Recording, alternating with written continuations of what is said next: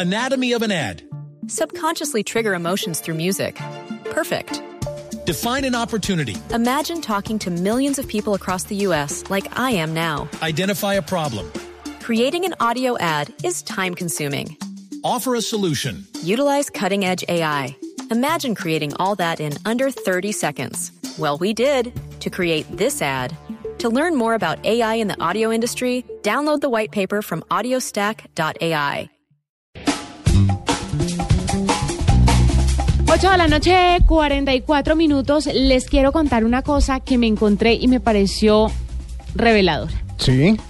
Me pareció que deberíamos compartírsela a los oyentes porque mucha gente está ilusionándose con el tema de los carros del futuro, que se van a conducir solos, que Esa era la novedad en el CES. ¿no? lo más tecnológico. Pues mire, ¿Nos vas a tumbar de la nube? es muy posible que lo baje de la nube. en A un ¿cómo es la cosa? Mire, Google quiere que 2016 sea el año de los carros y en plena semana del automóvil en Detroit y una semana después de las novedades del CES, Google ha explicado cómo le fue a los vehículos sin conductor el año pasado.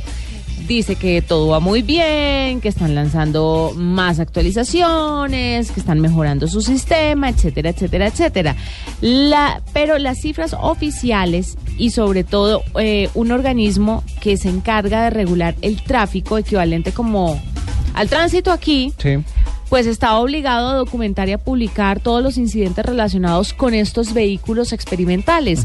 Las cifras oficiales arrojaron un total de 341 fallos que obligaron a desconectar el piloto automático. 272 fueron errores técnicos. Y en 13 de esos errores técnicos se evitó un accidente gracias a la intervención de un conductor humano. O sea, cuando tocó desconectar el piloto automático y meterle, eh, eh, Y meterle la habilidad, sí. humana al tema. Por eso es que este tipo de desarrollos me parece que es muy complicado que esté para allá. Me parece que tenemos o, que en, en el mundo se debe desarrollar una tecnología aún más minuciosa, aún más humanizada para que puedan evitar eh, accidentes que vienen de errores humanos.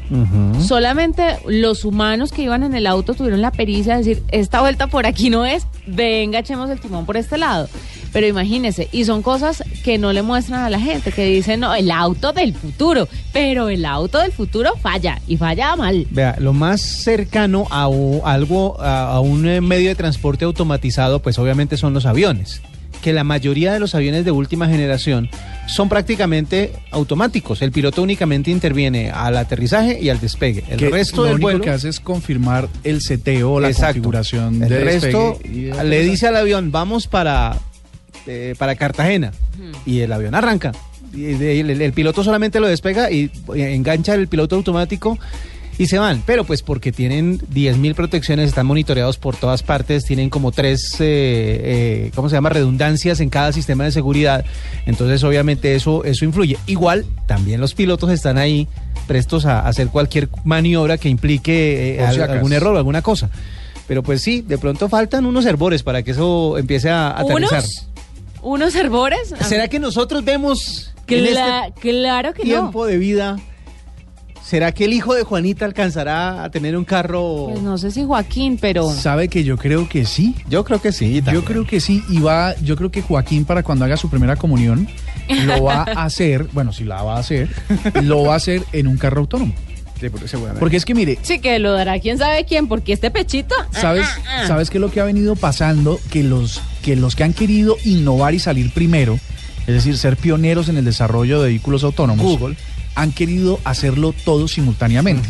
Los sensores, los mapas, las pistas, las baterías, No, todo han querido hacerlo al tiempo. Eso requiere una integración de industrias. Claro, eso se requiere que las cada quien que es especialista en un segmento del desarrollo completo, no solo del dispositivo, sino de su contacto con el mundo, pues cada quien se ponga a trabajar en lo suyo. Y esta era mi noticia complementaria a la de Juaní.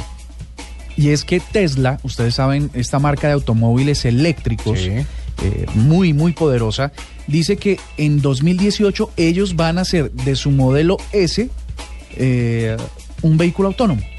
Al menos en esta función. Y aquí es donde le digo que faltaría que se integrara. Tesla en 2018 ya acaba de confirmar, le va a integrar una función que se llama Summon eh, a su modelo S. Summon, convocar en inglés. Dice que eh, eso que veíamos en el auto fantástico que decía, hey Kit, eh, estoy aquí, ven a recogerme Sí. que estoy en esta vuelta. Con el reloj, pues es posible. No importa dónde esté el conductor, en cualquier parte del mundo donde esté la cobertura de, de estos sensores de Tesla. Sí. Y le dice, estoy, eh, por ejemplo, estamos en Bogotá y el carro está en Medellín. Entonces le digo, venga Tesla, recójame en el canal Caracol a las 10 de la noche. Y el carro debe venir solo desde allá a recogerlo. O sea, eh, se acaba el trabajo para un ballet parking. Correctamente. Pero es, lo que ellos dicen es que no importa la ciudad del mundo donde esté.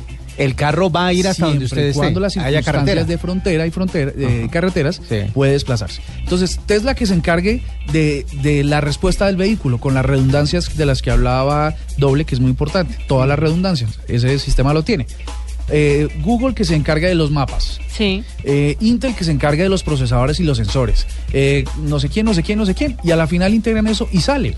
Exacto, pero que no se vuelvan exclusivos. Es que el tema es querer abarcar todo. Ese es, ese es el, ese es el fallo, yo creo. Cuando- Apple no es especialista en eso y ya le están trabajando a uno. Ujú. Mm. Dele, dele, dele papita a otro, o sea, alguien que le haga las llantas. Exactamente, los que alguien haga el carro como tal y usted dedíquese a la parte de, de software, Eh, por exacto. ejemplo. Ese Exacto. sería un desarrollo más lógico. Pero faltan unos herbores, como diría la doctora Falta, Juanita. falta harto, falta bastantico. Digamos que yo estoy en la mitad. Yo creo que falta, pero no tanto. No, yo- faltan unos años, pero yo creo que sí alcanzamos a verlos Yo andar creo que unas décadas para tener todo al ¿Tanto, pelo. ¿Tanto así? Unas dos. 20 años. Sí. Caramba. Para tenerlos funcionando en las calles. O sea, para que el tráfico sea... Bueno, pero hay dos cosas, ¿no? Los, los vehículos autónomos Sí. y los vehículos voladores.